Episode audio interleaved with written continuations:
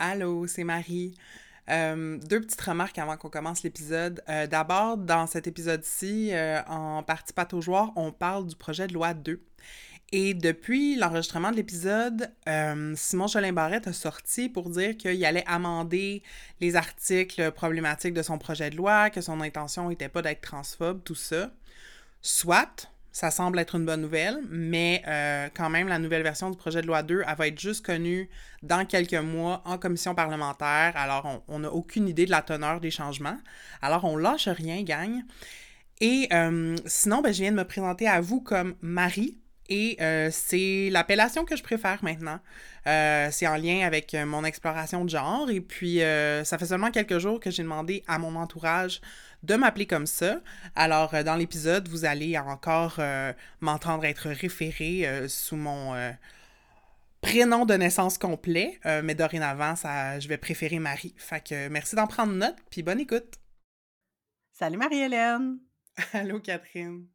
Comment ça va? Ben, ça va bien, mais là, ça me fait chier parce qu'on avait enregistré toutes les premières dix minutes de l'épisode, puis ça a crashé. Fait qu'on reprend. Bravo la spontanéité. Mais euh, ah. oui, non, ça va bien. Puis il fait beau dehors. Fait que je suis contente. Et toi, comment ça va? Ben écoute, ça va bien, là. C'est sûr que c'est déstabilisant. On se disait que c'est la première fois que ça nous arrive, mais bon, pour une première fois à tout.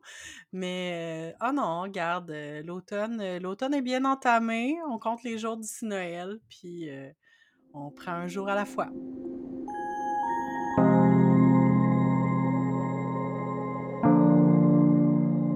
Vous écoutez Entre deux eaux, le balado où on nage entre la pataugeoire de la culture pop et les eaux profondes des feelings.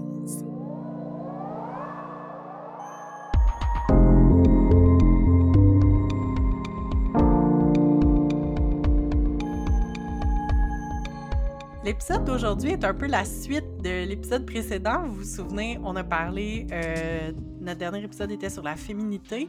Donc, on veut poursuivre notre discussion sur le genre, puis maintenant parler de non-binarité. Donc, euh, au menu aujourd'hui, ben, on va essayer de faire une courte pataugeoire euh, pendant laquelle on va parler du genre et de ses définitions, un peu pour s'entendre sur ce dont on parle mais on n'aura pas le choix d'aborder un peu d'actualité, contrairement à notre habitude, puis parler du projet de loi 2 qui est vraiment dangereux pour les personnes trans, non-binaires et intersexes. Donc, on va en parler en pataugeoire. Puis, en eau profonde, Marie-Hélène va nous proposer une entrevue avec l'artiste et gérante Garance Chartier, qui est une personne non-binaire. Et on va terminer ça avec plein de recommandations si vous voulez euh, continuer à réfléchir et à apprendre sur euh, le thème qu'on aborde aujourd'hui.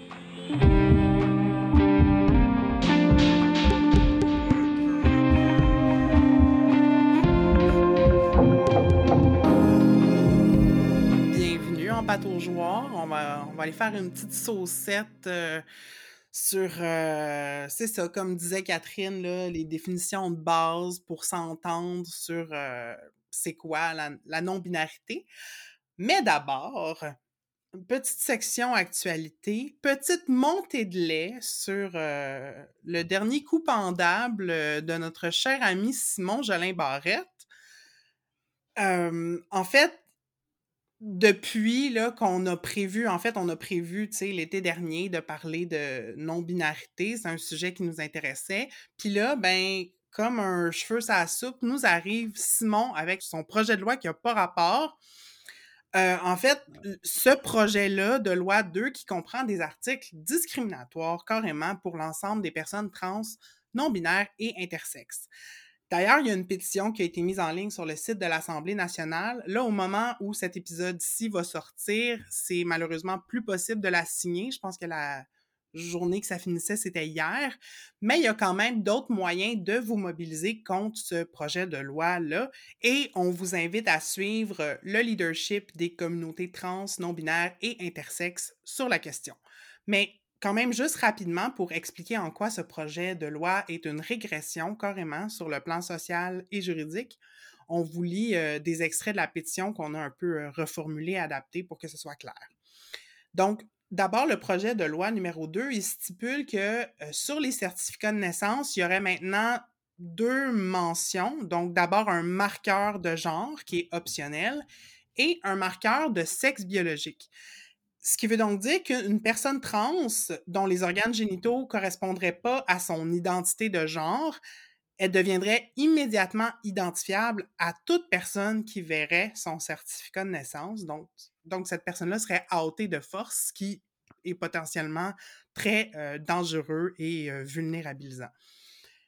Ensuite, le projet de loi, il porte aussi atteinte à l'intégrité, à la dignité et à la vie privée des personnes intersexes qui vont être forcées de porter une mention d'identité de genre qui est binaire, qui a été assignée par leurs parents, ainsi qu'à subir une mutilation génitale pour être capable d'amender ce fameux marqueur de sexe biologique qui va devenir obligatoire. Fait ça, c'est juste deux éléments, mais en tout, il y a neuf articles qui ont été identifiés comme problématiques dans le projet de loi. Si vous êtes curieux, curieuse d'en savoir plus, moi, je vous suggère fortement d'aller écouter l'épisode de Deux Fifs le matin, l'épisode du 2 novembre. Les invités sont la BDiste et militante Sophie Labelle et la thérapeute Louane Morin, qui viennent parler des conséquences effrayantes de ce projet de loi qui, même s'il n'était pas adopté ultimement, juste le spectre là, que ces articles problématiques-là pourraient devenir force de loi, ça crée énormément d'anxiété, de peur puis de stress dans les communautés. Alors, on vous invite à vous opposer vivement à ce projet de loi de toutes les manières possibles. Euh, puis, ben, voilà, c'est le moment de show up, euh, surtout si on est des alliés de ces communautés-là. Et sur ce, je te repasse le micro, Catherine. Ben merci Marie-Hélène. Puis euh, ben c'est ça, comme tu disais, on avait déjà c'était déjà prévu qu'on parle de ce thème-là. Puis on avait déjà prévu parler un petit peu justement, le titre clarifier les concepts, de parler un peu des, euh, des définitions. Puis je trouve que c'est encore plus important en ce moment parce que là, euh, ben en fait, ils en ont parlé, je pense, à deux fifs le matin, que juste le fait que ce projet de loi-là est proposé, même s'il n'est pas adopté, ben ça fait des discussions, on en parle dans, dans l'espace public. Puis des fois, ben, on fait de notre mieux pour essayer d'éduquer quand on peut, puis qu'on a l'énergie, qu'on essaie d'éduquer les personnes de notre entourage à, à ces enjeux-là, surtout comme personnes alliées. Fait que je trouve que c'est le fun d'avoir des fois des outils qui sont simples, qu'on peut envoyer aux gens pour leur montrer. Et l'outil que je voulais vous parler, dont je voulais vous parler aujourd'hui, c'est la personne gingenre ou en anglais genderbread person. Évidemment, on va vous mettre les liens dans, dans les notes de l'épisode. Puis l'idée de cet outil-là, dans la description du site, ça dit comme on veut faire, on veut donner l'information bite size, donc comme avoir des, prendre l'information par petites bouchées, puis pouvoir comprendre le facilement toutes les notions en lien avec l'identité de genre, l'expression de genre, le sexe biologique, l'orientation sexuelle aussi. Donc, en gros, on a le petit bonhomme, puis on sépare en quatre, en quatre le segment, justement, qu'est-ce qui est chaque chaque concept qui est en lien avec l'identité puis l'orientation sexuelle et l'expression de genre. Donc, le premier qu'on présente, c'est l'identité. Dans l'image, on, on, le catégorise avec le cerveau, mais c'est un peu, tu sais, comment on, comment on est, qui on est dans notre esprit, comment on s'identifie. Le deuxième élément qu'on présente, c'est l'expression du genre. Donc, sur le petit bonhomme, on montre que c'est vraiment toute la personne. C'est un peu euh, des, manières qu'on exprime le genre par, euh, notre apparence, notre habillement, la coupe de nos cheveux, les vêtements qu'on choisit. Euh, en gros, là, tu sais, c'est pas juste des choses visuelles, mais c'est plus facile de l'expliquer comme ça. Puis ces choses-là qu'on choisit, qui sont parfois très connotées masculin ou féminin, ben c'est différent de notre identité de genre. Mmh ça, c'est le genre d'affaire qui est très... que pour certaines personnes, c'est difficile à comprendre. Fait c'est pour ça que quand Jay du Temple s'était mis à mettre du vernis à ongles à un moment donné, puis là, il y avait du monde qui flippait des tables puis qui comprenait rien, alors que, euh, tu sais, c'est l'exemple d'une personne, qui s'identifie vraiment comme un homme qui l'a qui dit à plusieurs reprises, mais qui va utiliser des expressions de genre qui sont différentes. Mmh Donc, euh, voilà en gros pour l'identité de genre.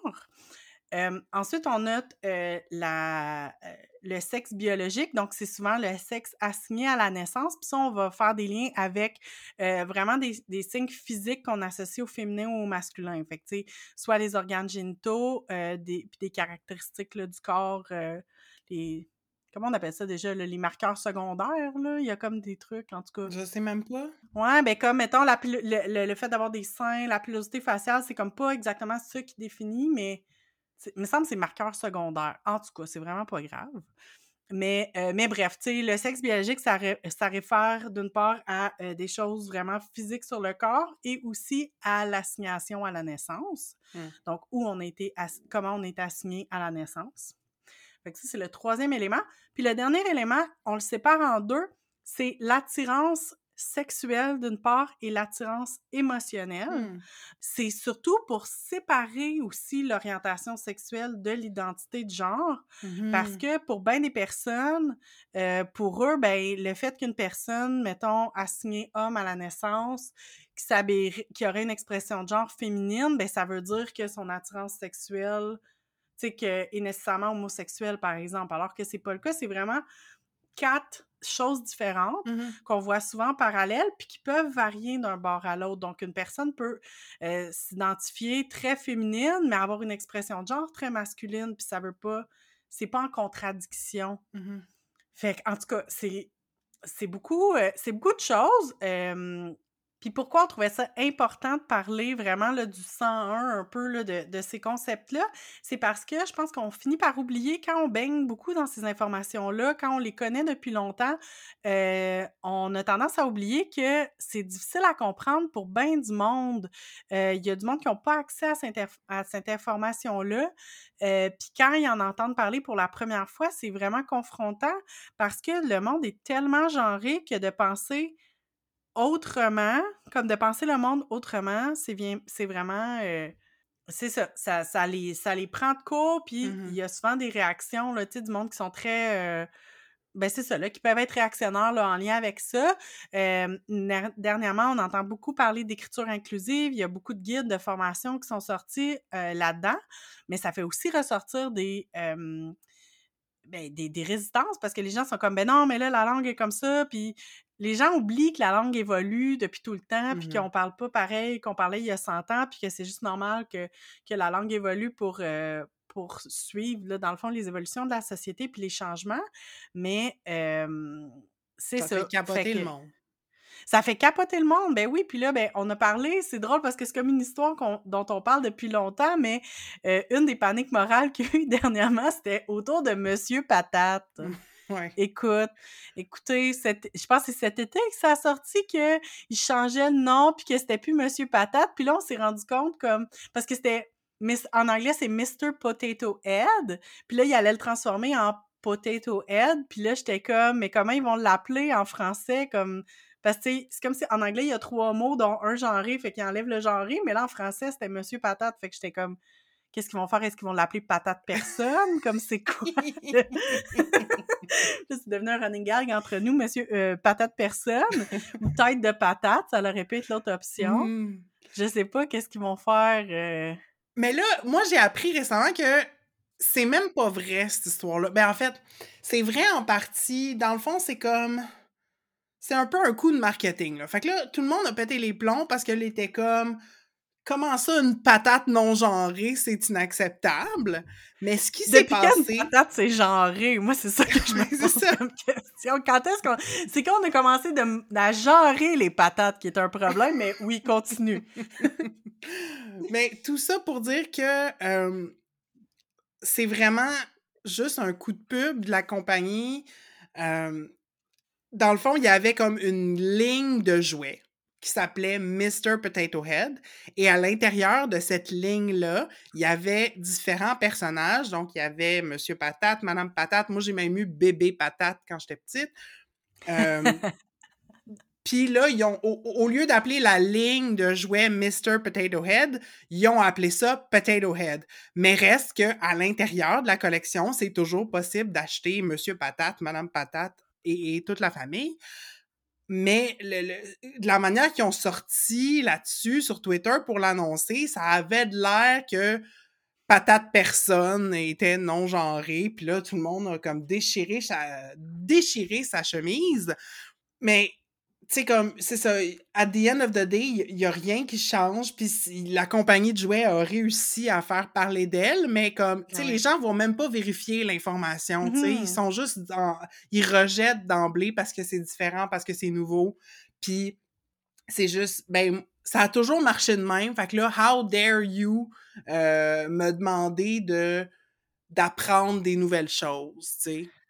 Puis le pire, c'est que, tu sais, tu dis: «Ça a toujours été de même», mais je suis même pas sûre parce que j'essaie de me Mmh. souvenir moi, mes souvenirs que j'ai avec ma patate personne, c'était que j'avais plein de morceaux pour y faire sa face, mais je suis sûre que j'avais des lèvres qui étaient comme plus féminines, puis que j'avais des trucs qui étaient plus masculins, dans le sens que comme Mmh mh. à quel point, tu sais, à quel point je on le sait que le, mmh, il y a vraiment beaucoup, notamment dans les les produits pour enfants, qui se sont mis à comme genrer les trucs pour être capable d'en Mmh. vendre plus. Comme ça, si tu avais un un enfant garçon, puis qu'après ça, tu avais un un enfant fille, ben comme tu pouvais pas leur passer les jouets, fallait que tu rachètes parce que, mon Dieu, qu'est-ce qui arriverait si, heu, une fille jouerait avec un monsieur patate, tu sais? Comme en mh. tout cas, bref, fait que ça c'est un peu ridicule à la base, là. Les gens, ils ont ils ont pas beaucoup de de de de mémoire. Puis, en tout cas, selon moi, c'est comme, c'est peut-être, oui, que les gens se rappellent plus qu'il y a certaines époques où les choses étaient moins, genrées qu'elles le sont aujourd'hui. Mmh mh. Mais reste que je reviens à l'idée, tu sais, c'est de des nouvelles connaissances, puis il y a des gens qui refusent d'apprendre, tu sais? Puis Ouais. ils refusent aussi l'inconfort qui vient Ouais. Le le le fait d'apprendre de nouvelles choses. Puis tu disais à quel point, tu sais, on on notre société est genrée. Tous nos rapports sociaux sont sont genrés. Puis de la manière qu'on agit avec un homme, avec une femme, c'est différent traditionnellement, surtout si on n'a pas examiné ça. Mmh mh. Et puis il y a eu une mini controverse là, ben, une mini controverse, une tempête Twitter qui a duré comme, je sais pas, 48 heures.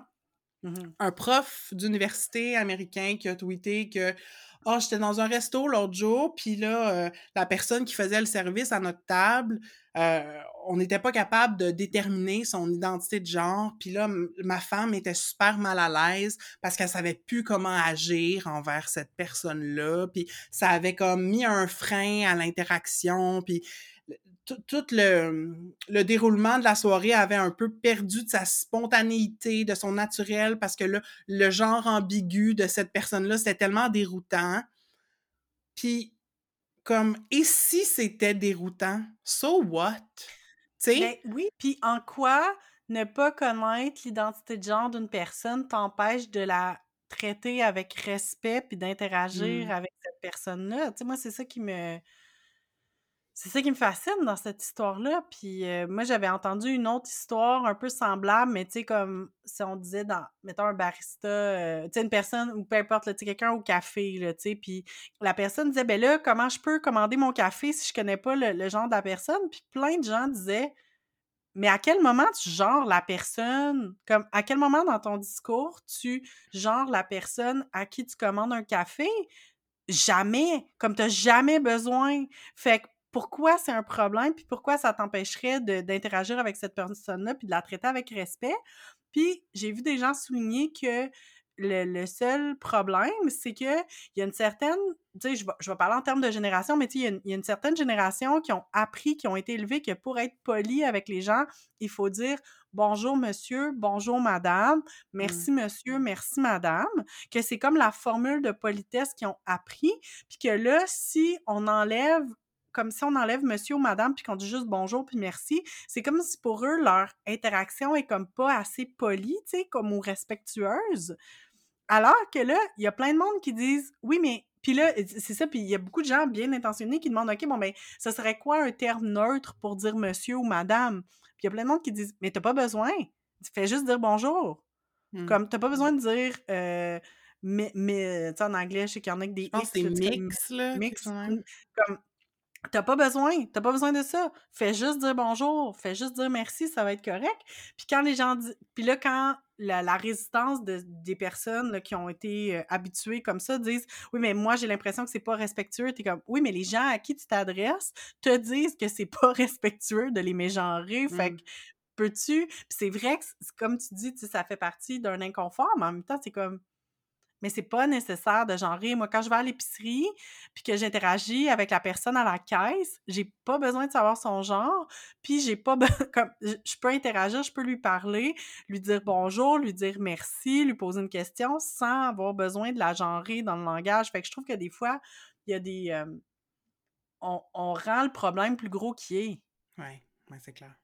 Parce qu'on n'est pas habitué. C'est correct, il y a de l'inconfort, mais il faut le dealer, là. Mmh Ouais, l'inconfort. Puis, on a parlé aussi un peu dans le dernier épisode de dysphorie, tu sais, puis pour revenir à mon exemple de ce qui se passe, ce qui s'est passé au restaurant, tu sais, plusieurs personnes dans les mentions de ce fameux prof-là lui ont dit OK, l'inconfort que ta femme a vécu, ça se peut, ça, ça se peut très bien, c'est très possible que ça soit sincèrement son expérience. Mais tu ne peux pas comparer ça à la, peur viscérale qu'une personne non-binaire ou trans peut vivre dans un espace public si quelqu'un décide que elle est menacée, tu sais, par son mmh. existence, par sa présence, puis ça peut se finir par une altercation qui peut être comme dangereuse. Oui. Tu sais, et, et fatale, tu sais. Fait que la manière aussi dont les personnes cis puis les personnes qui connaissent peut-être moins de choses par rapport à ces affaires-là se mettent au centre de la conversation puis manquent beaucoup d'empathie envers des expériences autres, tu sais. Oui, oui, tout à fait. Fait que, ouais, c'est un peu décalissant euh, de parler de tout ça, mais on va, euh, on va s'en aller plus vers la lumière. Euh, en tout cas, c'est mon souhait là, dans la deuxième partie. Alors, euh, ben, allons-y tout de suite en eau profonde.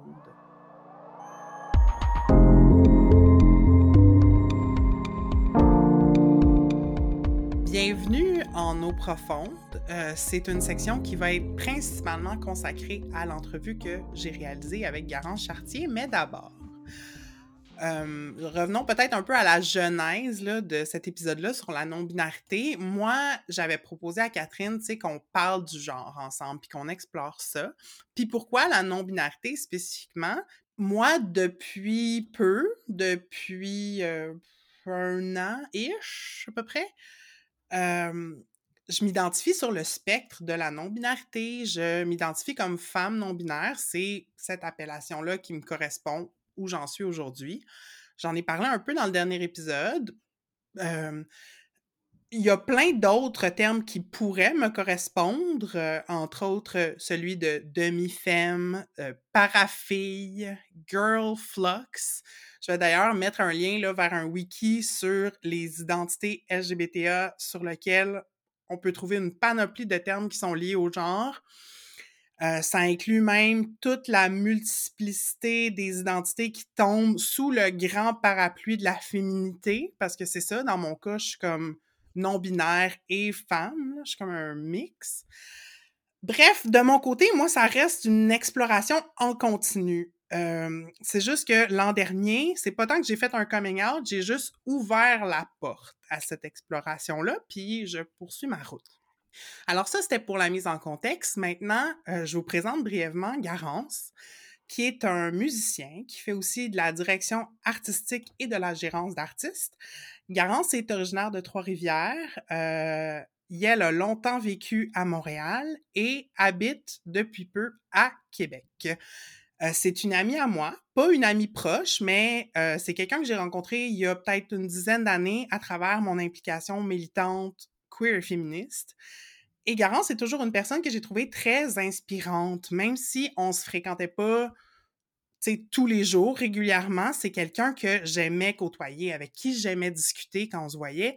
Puis au fil des années, ça nous arrivait des fois de se croiser par hasard dans la rue, puis on avait toujours des conversations super intéressantes.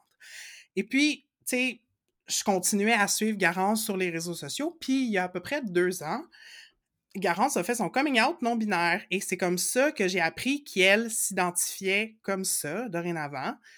C'est quelque chose donc que j'ai appris comme à distance et j'avais pas eu la chance d'en discuter avec elle encore. Donc quand on a commencé à planifier cet épisode-ci, je me suis dit, ah, j'aimerais donc ça, parler à Garance. Ça serait la chance d'avoir un échange potentiellement super riche sur la question, tout en nuances, plein d'humanité à la, à la manière Garance. Et Yel a gentiment accepté mon invitation à faire cette entrevue. Donc, euh, sans plus tarder, je vous invite dans ma conversation avec la magnifique Garance Chartier. Bonjour Garance. Bonjour Marie-Hélène. Avant toute chose, j'aimerais euh, te laisser la place pour te présenter de la manière euh, que tu veux, avec les qualificatifs, peu importe. Présente-toi si tu veux bien. Ben, je suis euh, Garance Chartier, personne non binaire utilisant les pronoms IL et l'alternance des accords. Et je ne prends jamais en note le dernier accord pour voir si on alterne bien à chaque qualificatif, mais j'aime bien qu'on alterne les deux. sinon, je suis musicien, je travaille comme conseillère artistique à l'Ampli de Québec et je fais de la gérance d'artistes. Et puis, ben, je suis vraiment contente que tu aies accepté ma demande d'entrevue. moi, je t'ai toujours connu comme musicien, euh, comme prof, tu sais, que je sais que tu enseigné la musique à des enfants. Donc, moi, je pense garant, je pense artiste. Et je me demandais d'entrée de jeu, est-ce que, en fait, comment ta non-binarité influence ton art, ta pratique artistique? et vice-versa? Est-ce que ton art a une incidence sur ton identité de genre? Ça, c'est une excellente question, assez complexe parce que euh, avant, jadis, j'avais un projet solo qui, puis je trouvais donc que euh, je, n'avais aucun propos queer, que c'était pas assez politique pour moi, mais je voulais pas non plus arriver avec euh, un projet d'autrice, compositeur, interprète euh, comme full revendicateur, full politique, euh, tout ça, parce que ça fait pas nécessairement partie de ma personnalité, là, être quelqu'un qui tape sa table très très fort. Puis j'avais pas envie non plus d'être catégorisé ou catalogué comme une artiste non-binaire, mais même à l'époque que je parle de ce projet-là, je m'identifiais même pas encore non-binaire.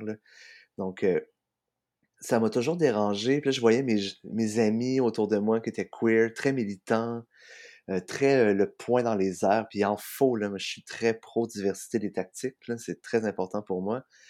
Puis ça vient combler peut-être le, le, manque que j'ai justement dans cette euh, agressivité-là, si tu veux. Ça te rassure qu'il y en ait qui soient plus agressifs et agressifs que toi? Oui, ça me rassure beaucoup. Puis ça me rassure de les avoir près de moi. Mmh. J'aime ça les côtoyer, ces gens-là, parce que c'est quand même un moteur de réflexion, c'est quand même un moteur qui fait, on se pose quand même les questions, les mêmes questions en fait. Mais ça, puis j'ai, j'ai arrêté ce projet-là parce que justement, je, trouvais que j'avais pas ma place ou c'était pas, c'était pas moi qui étais là, quoi que ce soit. Puis ensuite, ben, j'ai arrêté complètement de faire de la musique pendant des années avec cette question-là. Comment je peux revenir sans que ça soit placardé, sans que ça soit caricaturé, tu sais, highlighté, je sais pas comment le nommer plus que ça, mais puis finalement est arrivé le projet Miss Sassard et les Sassises, où j'ai chanté là-dedans pendant cinq ans, où j'étais une Sassise. Mon nom de scène était Féline Dion. et euh, sans qu'on le, sans qu'on l'ait voulu, on s'est mis à déconstruire énormément de choses c'était exactement ce que j'ai eu de besoin, en fait, par ce que je disais un peu plus tôt, sans le caricaturer ou quoi que ce soit. J'étais clairement la choriste la plus... J'étais avec trois personnes qui se sentaient femmes et j'étais clairement la plus efféminée des trois. J'étais clairement la, plus coquette, je dirais même. C'est moi qui se maquillais, c'est moi qui portais des bijoux. Ça, mais c'était toujours fait dans un naturel c'est pas fait pour avoir un personnage. Mmh c'est ça, puis ça, ça m'a fait énormément de bien et c'est ce qui m'amène aujourd'hui à travailler avec Pétale, qui est comme pour moi le nom de ma boîte en direction artistique et en mise en scène, mais c'est aussi là où j'enregistre des chansons qui sont soit à propos queer à la base, ou bien qui deviennent Mmh. avec un double sens chanté par moi. Puis je travaille avec d'autres réalisateurs et je le fais euh, que par euh, pur plaisir et non par un besoin absolu de faire une carrière ou quoi que ce soit.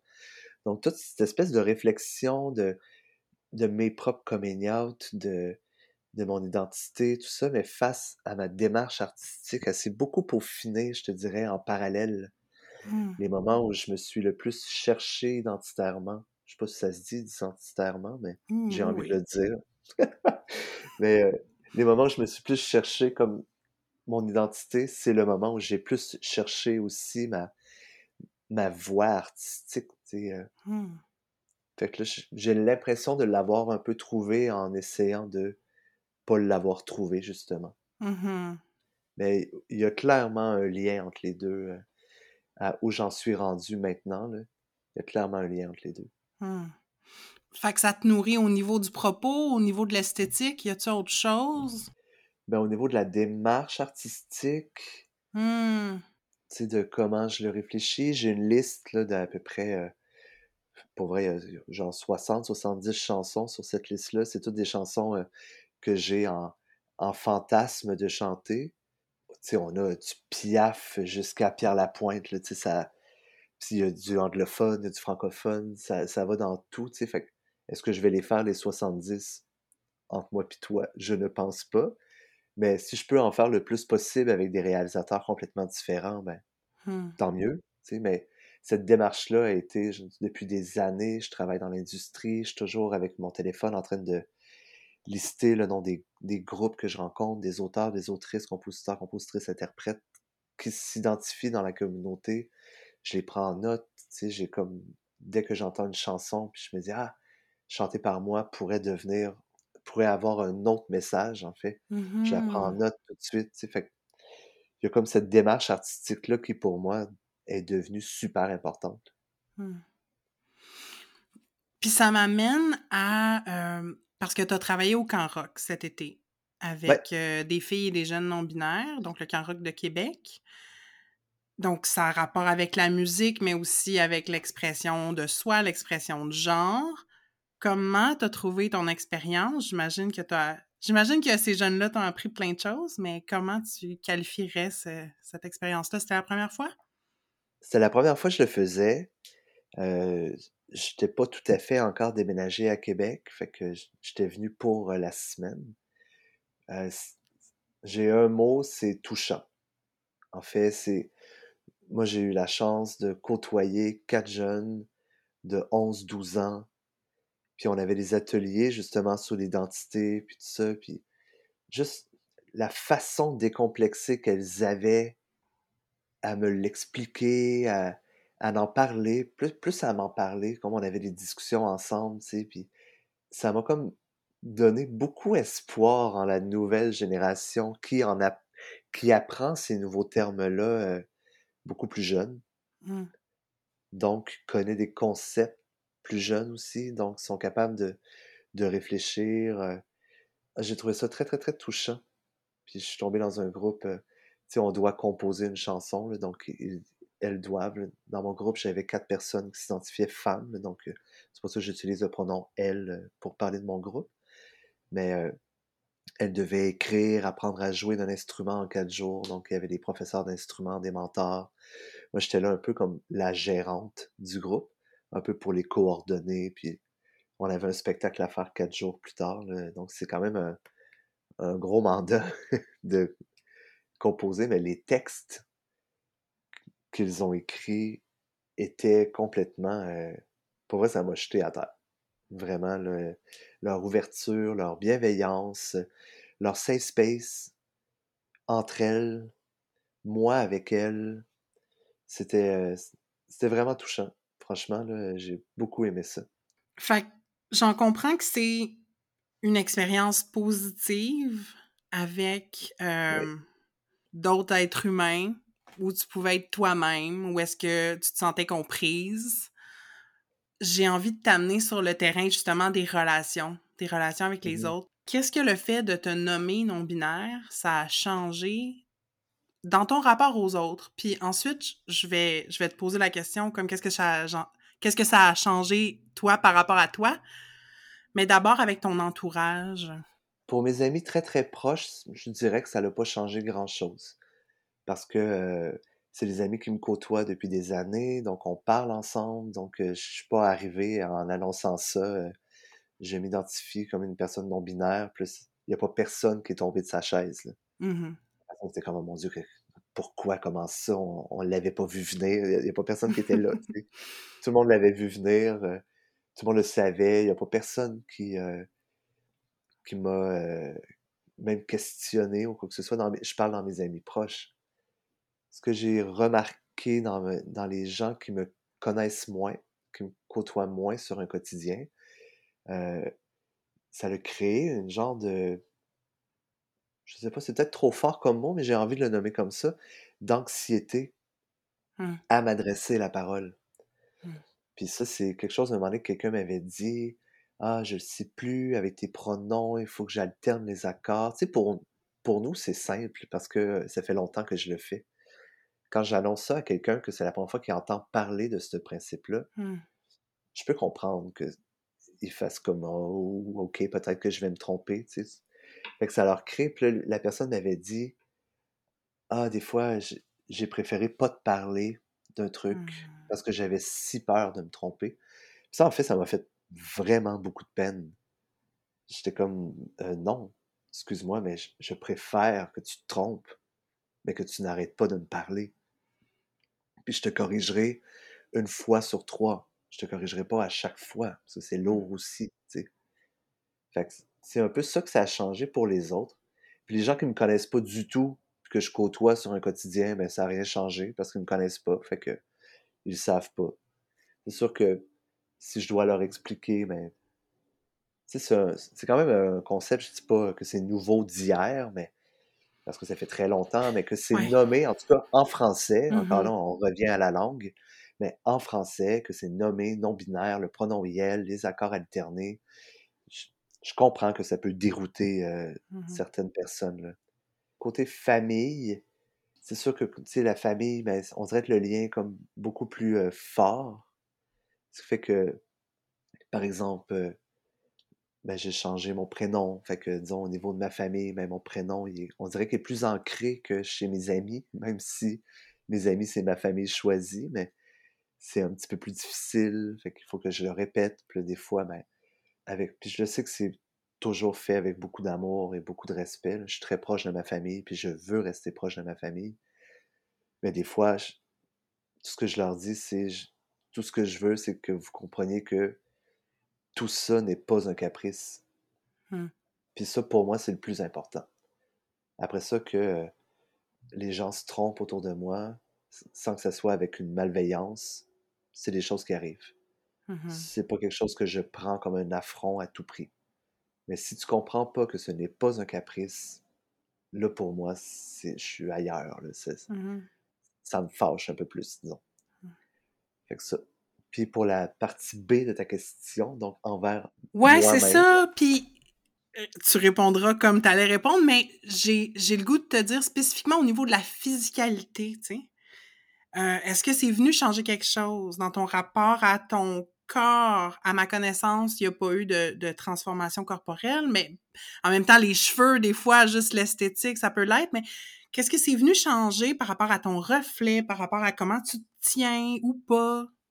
Ça, c'est comme euh, sur un spectre, comment je me tiens ou comment je, Des fois même, je parle ou que je vais euh, m'exclaffer à rire ou euh, que ce soit, tout dépendant du milieu dans lequel je suis. Les milieux dans lesquels je suis, dans, où je me sens dans un safe space total, je, je n'y pense pas. Et mon corps se place comme il a envie de se placer, tout simplement, tout ça. Quand j'arrive dans des milieux qui sont plus euh, dits masculins, les gens ne le verront pas que j'ai fait des guillemets avec mes doigts. j'ai fait des guillemets avec mes doigts. Mais euh, c'est sûr qu'on dirait que bon, je vais prendre euh, une physicalité plus masculine. Puis, tu sais, pour, euh, je sais pas, pour essayer de moins attirer le regard, peut-être, pour essayer de d'avoir moins de troubles avec l'autre. Des fois, j'ai pas toujours Mmh. envie de m'expliquer ou j'ai pas toujours envie d'en parler. Ça, mais le fait que la journée où j'ai lu cette définition de non-binarité-là, puis que je me suis dit, oh my god, c'est tellement moi. Mmh. Il y a eu comme un, un genre de d'alignement entre euh, mon sternum et ma tête, et ça m'a fait énormément de bien. Puis ma non-binarité, je la vis de façon beaucoup plus personnelle que euh, en société. sais, Je Mmh m'en fous et je m'en fous de plus en plus de ce que les gens vont, euh, vont ont à dire sur mon identité. Depuis que j'ai vraiment décidé, puis même depuis que j'ai changé mon prénom, c'est c'est devenu encore plus euh, évident, plus raccord aussi avec ma personne. Mmh Donc, je suis porté à, à mélanger à ce qu'on appelle en anglais gender fluid beaucoup plus. euh, Je l'assume beaucoup plus parce que je le fais pour moi. Puis je, le- je le fais pour moi parce que je me suis entièrement accepté là-dedans. C'est euh, tout simplement. Mmh. Je trouve ça super intéressant que tu parles d'un enlignement à l'intérieur. J'interprète ça comme si, ben, il y avait donc un certain désalignement avant. Est-ce que tu as vécu comme une genre de résistance intérieure pendant un bout avant d'arriver à comme Ah, tu sais, ça a duré combien de temps? Ça avait l'air de quoi? Il y avait, j'imagine, une certaine souffrance liée à ça? Oui, en fait, tu quand je suis, euh, quand je suis parti de Trois-Rivières, puis que je suis arrivé à Montréal, je m'identifiais gay. Puis là, j'avais donc hâte d'être à Montréal parce qu'il y a un village gay. Puis là, ben, j'avais hâte de pouvoir m'émanciper, tout ça là-dedans. Puis finalement, j'y allais. Puis là, je me retrouvais pas. Je me sentais pas, euh, je, me trouvais pas visible. En fait, pas moi visible, mais je, voyais pas des gens comme qui me ressemblaient ou qui, qui avaient de ça. Puis, je me rappelle, c'est euh, ma coloc qui m'avait dit, ah, tu sais, des fois, quand on connaît pas un milieu, on se sent moins dedans, tout ça. Puis, pour le connaître, je m'étais mis à travailler dans le village. Puis, je me suis trouvé une job là-bas. Puis, les premières phrases que mes euh, premiers amis, collègues gays qui me côtoyaient me disaient toujours, ah, t'es pas un vrai gay. Ah, t'es pas gay pour vrai. Ils me disaient tout le temps ça, ça, revenait tout le temps. Puis juste parce que je cadrais pas dans les stéréotypes, parce que euh, je capotais pas sur Rihanna, parce que j'avais pas envie d'aller euh, au Sky ou Unity après euh, mon shift avec eux autres, ça me parlait pas. Fait que j'y allais pas, mais à cause de ça, j'étais pas un vrai gay. Puis, ça. je me rappelle que ça m'avait beaucoup fait violence avec le, le, temps. Puis je rentrais chez nous, puis je, m'étais remis à me questionner en me disant si je ne suis pas un vrai gay, qu'est-ce que je suis Hmm. Et là, j'étais mêlé, pas à peu près, puis c'est devenu très émotif, puis là, j'allais plus bien, puis là, je savais plus trop comme ça, jusqu'à ce que euh, je rencontre euh, les premières personnes queer, alléluia, de ma vie, puis euh, j'étais comme ah, tu sais que on dirait que ça a, mon premier alignement a été là, en fait. J'étais comme ah, j'ai trouvé ma famille, j'ai trouvé les gens qui euh, qui réfléchissent comme moi, qui déconstruisent plus large euh, certains concepts, certains principes, tout ça. Et là, je me suis mis avec eux à tout ça. Puis à un moment donné, mais c'était comme si c'était pas assez encore. C'était pas encore ça, ma personne au complet. Puis ça, tu sais, à l'époque, mais c'est ça, tu sais, les, les termes en français n'existaient pas vraiment. Fait que quand la première fois en français, j'ai lu c'était quoi la non-binarité, mais ça leur refait un peu le, la même chose dans ma tête. Tu sais, j'étais comme Ah, oui, c'est ça. Puis là, ça n'a jamais été aussi clair. Fait que donc, quand tu l'as lu en français, fait que tu avais déjà été exposé à des termes en anglais, puis quand tu as été exposé à ces termes-là, traduits, adaptés, c'est là qu'il y a eu un déclic. Hey, c'est fort. C'est là qu'il y a eu un déclic parce que, tu sais, ça c'est, je vous partage une des plus grandes hontes de ma vie, c'est de ne pas être bilingue parfait. Ce qui fait que euh, quand j'essaie, tu sais, quand j'ai commencé à rentrer dans la communauté queer, là, ça fait, on parle de, ça fait très longtemps maintenant, là, j'étais encore moins bilingue que je le suis aujourd'hui. Fait que j'essayais de lire des textes, mais je trouvais ça tellement fastidieux.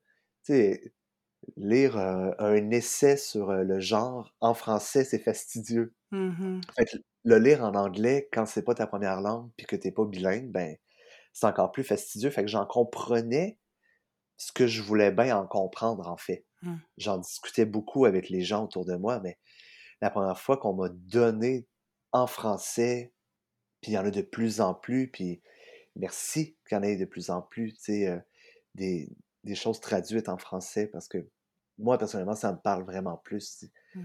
Puis quand j'essaye d'en parler avec, euh, justement, hein, ma famille de Trois-Rivières, qui sont pas nécessairement non plus bilingues parfaits, puis qui, même si je leur arriverais avec un texte en anglais, euh, ils, ils pourraient pas euh, comprendre. Puis c'est- comme ça, tu sais. Mais je leur amène avec des définitions en français, mais ça devient tout simplement plus simple pour eux, tu sais, Mmh. et pour moi. Tu as mentionné à plusieurs reprises ton prénom. Puis j'ai le goût de t'amener là. Parce que, tu sais, choisir son nom, je trouve qu'il y a quelque chose d'extrêmement puissant là-dedans. C'est, tu sais, Mhm. j'ai l'impression que dans, dans des récits mythiques de héros, à un moment donné, il y a toujours un moment où le héros, l'héroïne prend son nom. euh, c'est comme, il y a comme un nom choisi, là. Soit c'est un surnom qu'on lui affuble, puis à un moment donné, il le prend, ou il prend son titre, ou il s'affirme. Fait que je trouve que même au-delà de l'expérience non-binaire et trans, sans vouloir la décentrer, déjà, il y a quelque chose de fort dans le fait de choisir son nom. Oui. Pourrais-tu nous dire comment tu as choisi ton prénom, puis qu'est-ce qu'il représente pour toi? C'est. Ça fait longtemps que. Mais longtemps, ça fait pas 20 ans, mais c'est. V'là environ 9 ans, quelqu'un s'était présenté à moi en me disant Allô, moi c'est Garance. Et je m'étais dit dans ma tête Waouh, ça m'avait beaucoup parlé, j'avais trouvé ça magnifique, ça avait. C'était doux à mon oreille, je sais pas, j'étais comme vraiment euh, très impressionné par ce prénom-là. Mais j'étais pas dans ce processus-là quand tout ça est arrivé. Dans ma vie, j'ai toujours eu des surnoms. On dirait que sur le coup, je ne l'expliquais pas pourquoi. Avec le recul, je l'explique en me disant que mon ancien prénom était très, très binaire. Mm. Et sans même le savoir, on dirait que j'avais pas envie de ce nom-là. Fait que je me prenais des surnoms tout le temps. Écoute, il y a des gens qui me connaissaient que par ce surnom-là. Puis, mon dernier surnom qui était vraiment très utilisé par mon entourage était Belette. Puis, je me rappelle quand j'ai commencé à questionner mes amis, tout ça, tu sais, mes amis étaient comme, ben, tu pourrais utiliser Belette. Puis j'étais comme, oui, je pourrais, je pourrais, mais en même temps, si j'arrive à une grande, euh, une grande réunion puis que je me présente, euh, bonjour, moi c'est Belette. J'ai rien contre les belettes de ce monde là, euh, du tout, mais c'est quand même un, un nom de mammifère. là, c'est comme, ça peut être un, un cute name, genre avec ton amant, ton, am- ton amante, tout ça, mais tu sais comme all day là, j'avais pas envie de m'appeler oui, j'avais pas envie de m'appeler Belette. Et c'est là que je me suis mis à chercher et je revenais toujours à Garance. Toujours, toujours. Et puis, euh, à un moment donné, ben, j'ai demandé à mes amis très proches euh, de m'appeler Garance pour voir si j'aimais ça, voir si ça me collait à la peau. Et je, je pense que je vais toujours m'en rappeler la première fois que, sans que je m'en attende, quelqu'un est arrivé, puis fait comme, hey, Garance, c'est. Et j'ai eu une émotion, des frissons en dedans, et je savais que c'était que c'était ça. Que ça, ça. Puis c'est drôle parce que quand j'ai modifié mon prénom, tout le monde à qui je l'ai annoncé, personne encore là était surpris. Puis tout le monde était comme Ah, ça te va full bien. On dirait que tu as tout le temps eu ce prénom-là. C'est doux, c'est comme toi. Il y a comme un truc, tu sais, très. euh, ça. Puis il y a un truc, disons, par après, j'ai appris que c'était le nom d'une couleur. Après ça, j'ai appris que c'était aussi une fleur, une plante. Puis mon ancien prénom était relié beaucoup, beaucoup aussi à la forêt. Donc, je trouvais qu'il y avait comme un lien sans même que Mm. moi j'y avais réfléchi, mais j'étais comme Ah, c'est comme c'était logique. C'est comme si ce prénom-là était en moi, puis qu'il a fallu euh, ben 42 ans avant que euh, il éclot et qu'il devienne euh, enfin euh, je, suis rendu dans le poème, là, mais qui, est, qui est vraiment rendu fleuri à point, genre Mm-hmm. pour vraiment maintenant euh, me coller à la peau très vite, je trouve, en tout cas. Ah, c'est super beau. Puis toi, t'étais dans la poésie, puis moi, l'image qui me venait en tête, c'est comme... Puis c'est même pas de ma génération en plus, mais c'est comme ton évolution de Pokémon. Comme, tu sais, t'es rendu à une autre phase, fait que nécessairement, il faut changer de nom, tu sais. Ouais. Mais ça aussi, le, le- le changement de prénom a aussi beaucoup fait dans mon alignement là, que je parlais tantôt. Là. Tu sais, c'est, c'est devenu encore plus fort, encore plus vrai, encore plus euh, senti en moi que c'était vraiment ça que je, par là je m'en allais, puis que il n'y avait pas d'affaire de c'est pas ça que je suis ou euh, tout ça. a vraiment comme affirmé, euh, un peu comme le point. Puis ben, je dirais plus la virgule, parce que j'aime pas ça penser au point. Parce qu'il y a sûrement d'autres évolutions qui s'en viennent, je sais pas. Mhm. d'autres questionnements. On n'arrête pas de réfléchir, on n'arrête pas de, de se questionner. Fait que j'ai pas envie de mettre un point, mais plutôt une virgule. Hmm. Ouais. Quand tu as décrit euh, l'expérience où ton ami t'a appelé par ton nom, je comparerais ça, je sais pas si tu le décris comme ça, mais à un moment d'euphorie de genre. Oui. Est-ce que tu en as vécu d'autres moments d'euphorie de genre où ce que t'es comme je le sais pas nécessairement où je me place, mais je m'en fous, je me sens bien?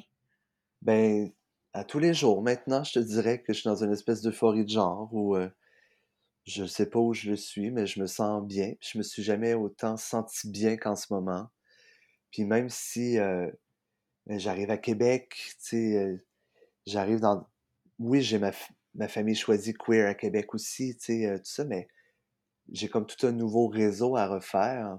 Puis j'ai comme pas besoin de l'expliquer à chaque fois. Je fais juste arriver en étant la personne que je suis. C'est tout. Le monde ne savent ben là, peut-être que s'ils écoutent le podcast, ils vont le savoir maintenant, mais le monde ne le savent pas, ils ne me questionnent pas à savoir euh, mon nouveau prénom, quoi que ce soit. Tout le monde pense que c'est mon prénom datit, puis ils, ils me prennent comme j'arrive, euh, maquillé, pas maquillé, avec du vernis, pas de vernis, euh, des grosses boucles d'oreilles ou pas des grosses boucles d'oreilles, tu sais. Puis je sens pas que ça les, euh, ça les gêne ou quoi que ce soit. Fait qu'il y a comme une espèce de normalité qui s'est placée parce que moi-même, personnellement, je l'ai normalisé. Mhm. Fait que ça, ça me fait beaucoup, beaucoup de bien. Quand j'arrive à quelque part puis que c'est pas pointé du doigt, j'arrive comme une personne standard. Ça, à chaque fois, ça me crée une euphorie. Mm. Vraiment. euh, Mais c'est comme quand tu disais tout à l'heure, c'est pas un caprice, c'est pas non plus quelque chose que tu fais pour attirer l'attention, j'ai l'impression. c'est quelque chose que je fais surtout pour ne pas attirer l'attention. en fait. Je, je Peux-tu élaborer là-dessus? Ben, en fait, c'est c'est ma personne. Je Mhm. sais pas parce que je mets un chandail à paillettes puis qu'il fait soleil puis que le soleil tape sur mes paillettes que je le fais parce que je veux absolument que tout le monde me regarde ou me dise à quel point je brille. C'est pas ça. Tant mieux si tu me le dis, ça fait plaisir, mais c'est pas pour ça que je le fais. Je le Mm. fais juste parce que j'avais envie de faire ça ce matin-là. Mhm. C'est tout. C'est, euh, fait que je le fais vraiment pas pour attirer l'attention. Je le fais vraiment pas. Je le fais pour me sentir vivante en premier, puis ça s'arrête là après. C'est beau. Tu parles avec une grande vulnérabilité, puis ça me touche beaucoup de t'entendre. Ah, ça, ça fait plaisir. Euh, en terminant, ma dernière question, ce serait est-ce que tu as eu ou tu continues d'avoir des modèles, des personnes dont l'expression de genre ou le parcours avec le genre t'inspire? Ben, tous mes amis autour de moi m'inspirent. Quel qu'il, qui elle soit dans ce parcours ou non, tous mes amis de ma famille choisie m'inspirent à toutes les fois que je leur parle. Ça, c'est, ça, c'est sûr et certain. Fait que je, je nommerais eux en premier, parce que je les ai choisis. Ils, elles, et elles m'ont choisi aussi. Donc, il y a comme ce partage-là euh, très fort. C'est des gens qui, euh, je remercie qu'ils, qu'elles, qui elles soient comme venus sur, euh, sur ma route pour m'écouter, m'éduquer, m'apprendre, discuter, pousser plus loin. Tout ça, on n'est pas obligé d'être dans euh, une question d'identité pour avoir ces questionnements-là, puis cette sensibilité-là, genre, qui, euh, qui vient. euh, ça. Voilà. Merci, mes amis. Je suis contente pour toi que tu te sentes aussi bien entourée. Ah, Je suis très bien entouré. Est-ce que tu aurais quelque chose à ajouter? Je te laisse le mot de la fin. Hmm, Ben, j'aimerais ajouter que c'est important qu'il y ait des gens comme toi qui invitent des gens comme nous à en parler. Puis j'ai aimé l'approche aussi de, tu sais, on se l'est dit dès le départ en pré-entrevue qu'on n'avait pas envie que ce soit la non-binarité 101, mais que ce soit plus comme un partage, quoi que ce soit. Puis ça, c'est quelque chose qui me touche beaucoup parce que je, je suis un peu tanné de, de dire des définitions, puis de d'expliquer, tu sais, mais plutôt de parler d'un vécu. là. Fait que, tu sais, j'aimerais te remercier, toi personnellement, votre podcast au complet et tous les autres podcasts ou personnes qui donnent la tribune de plus en plus à des gens euh, dont l'identité de genre euh, est autre que l'hétéronormativité. C'est ça mon petit mot de la fin. Mais c'est gentil, je suis contente. Je me sens super privilégiée, euh, encore une fois, que tu as accepté mon offre. Puis, euh, ben moi, euh, je veux qu'on se parle plus souvent. Ben, j'accepte. j'accepte cette offre. Super. Ah, un grand Merci. Marie-Hélène.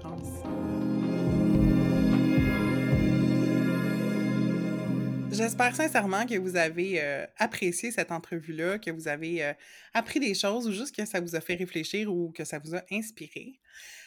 Et là, on arrive en dernière partie et on avait le goût, Catherine et moi, de vous faire des recommandations d'outils, euh, de produits culturels pour faire un peu avancer la question sur la question du genre, puis euh, de la non-binarité et des transidentités aussi.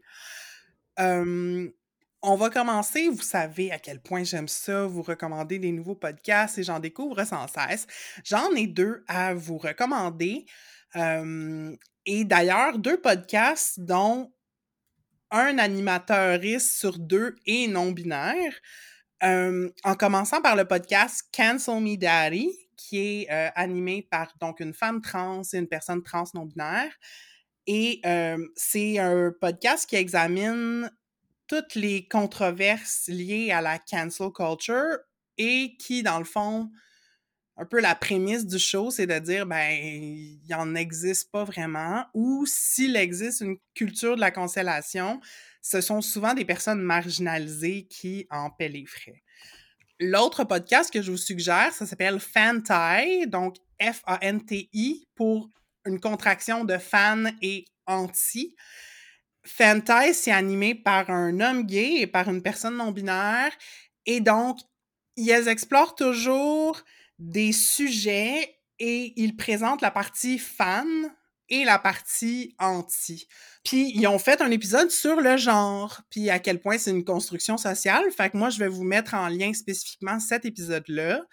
Et euh, les deux animateuristes sont noirs, donc euh, pour moi, autant qu'elles ont une perspective queer, donc souvent, je me reconnais beaucoup dans leurs propos, mais j'ai aussi la chance d'apprendre parce que euh, elles ont une perspective clairement comme afro-américaine, tu sais, la culture, euh, la culture noire américaine.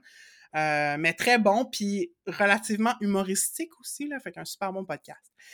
Et avant de passer la parole à Catherine, je parlerai aussi de, dernièrement, pour la fête arc-en-ciel, qui est la fierté de Québec, la station CKIA a fait toute une programmation spéciale durant, euh, je pense, trois jours.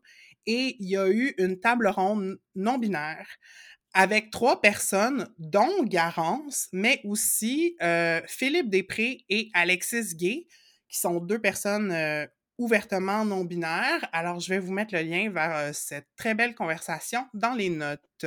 Et Catherine, je pense que tu as aussi d'autres suggestions. Ben oui, mais moi j'ai une suggestion musicale en fait. Euh, au moment d'enregistrer l'épisode, il y a euh, le nouveau vidéoclip de l'artiste Narcisse, artiste de Québec euh, très prolifique, très queer, qui a sorti un nouveau vidéoclip qui s'appelle Marjorie. donc je vais vous inviter, on va vous mettre le lien vers, vers le vidéo dans les notes de l'épisode. Et euh, si vous avez un œil aguerri, vous allez peut-être euh, apercevoir euh, Garance dans le clip. Garance apparaît dans ce clip, donc je trouvais ça un beau clin d'œil aussi.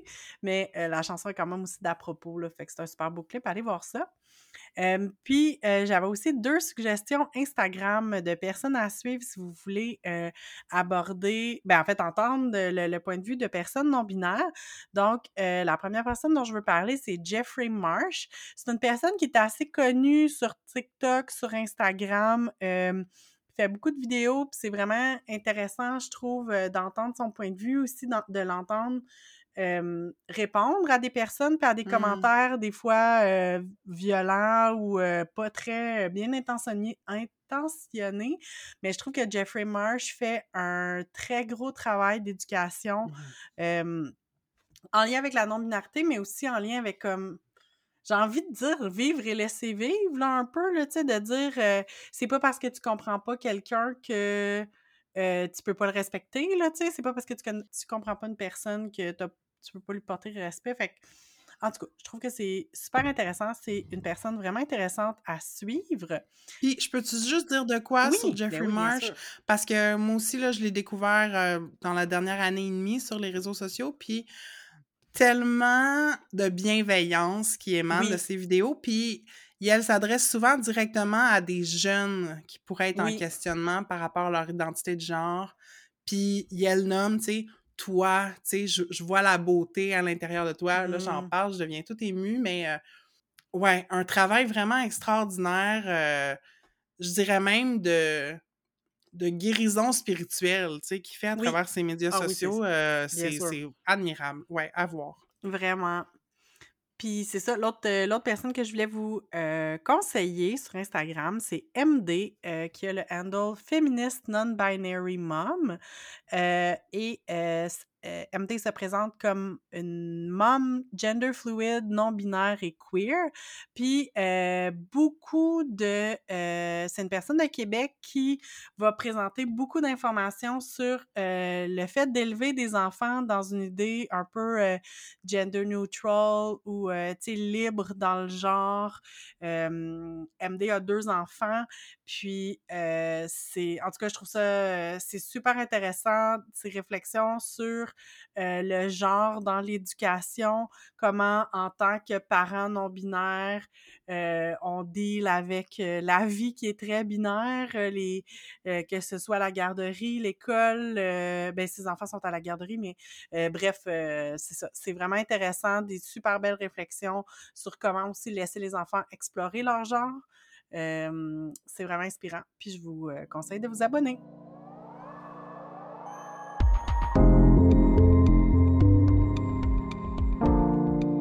Ce qui met fin à cet épisode d'Entre deux eaux. Catherine, comment tu te sens? Ben ça va bien. Je trouve qu'on est allé vraiment en eau profonde aujourd'hui. J'ai super aimé écouter euh, ta, ta, discussion avec Garance. C'était vraiment intéressant. C'est euh, ben c'est ça, c'est une personne que, que, je découvre de plus en plus. Puis c'est vraiment intéressant de ça, de, de, de, parler du genre. C'est tellement un sujet euh, infini. On aurait pu faire toute une saison mm-hmm. là-dessus. Oui, on aurait pu faire un épisode sur chaque identité de genre qui est dans le wiki de genre. Excellent. Ça serait, oui. On pourrait faire, c'est ça, juste le show là-dessus. On, on, va faire d'autres choix, mais en tout cas, ça reste dans l'univers des possibles. C'est clair. Toi, comment ça va? Ben, ça va assez bien. Je pense qu'il y a une partie de moi qui est comme juste. J'ai hâte d'aller jouer dehors, là. Fait que je suis contente qu'on a enregistré aujourd'hui et j'ai très hâte d'aller prendre une petite marche. Mmh. Et puis, ben, comment ça va, vous autres? Qu'est-ce que vous, qu'est-ce que vous avez appris? Qu'est-ce que ça vous a fait ressentir, cet épisode-là? On veut le savoir. donc, écrivez-nous, envoyez-nous vos réactions à l'épisode. Vous pouvez nous envoyer des DM sur Facebook ou sur Instagram. Vous pouvez nous trouver avec le handle entre deux Et n'oubliez pas de vous abonner au podcast si ce n'est pas déjà fait. On est sur toutes les applications de balado. Et une manière facile et gratuite de nous soutenir, c'est en soumettant un avis ou en nous mettant 5 étoiles sur Apple Podcast ou sur euh, votre application si ça vous permet de nous rater. Et si vous en avez les moyens, on vous invite à devenir un de nos flotteurs, c'est-à-dire une des personnes qui contribuent financièrement à notre projet de balado. Euh, vous pouvez soit faire des dons uniques ou récurrents. Les infos euh, là-dessus se retrouvent sur notre page web au entredeuxeaux.pinecast.co dans l'onglet Nous soutenir. Et prochain épisode, ben écoutez, on arrive vers l'esprit des fêtes et euh, Marie-Hélène et moi sommes très heureuses de vous annoncer que nous avons décidé de vous faire pas un, mais deux épisodes sur la thématique de Noël et du temps des fêtes. On a bien, bien, bien hâte. Fait que c'est ça, nos, nos deux épisodes de décembre, ça va être sur la thématique de Noël, les traditions et nos incontournables de culturel. Manquez pas ça si vous voulez savoir quels sont nos albums de Noël préférés. Parce que oui, on en a. Puis euh, on s'en reparle en décembre. Bye! Bye bye!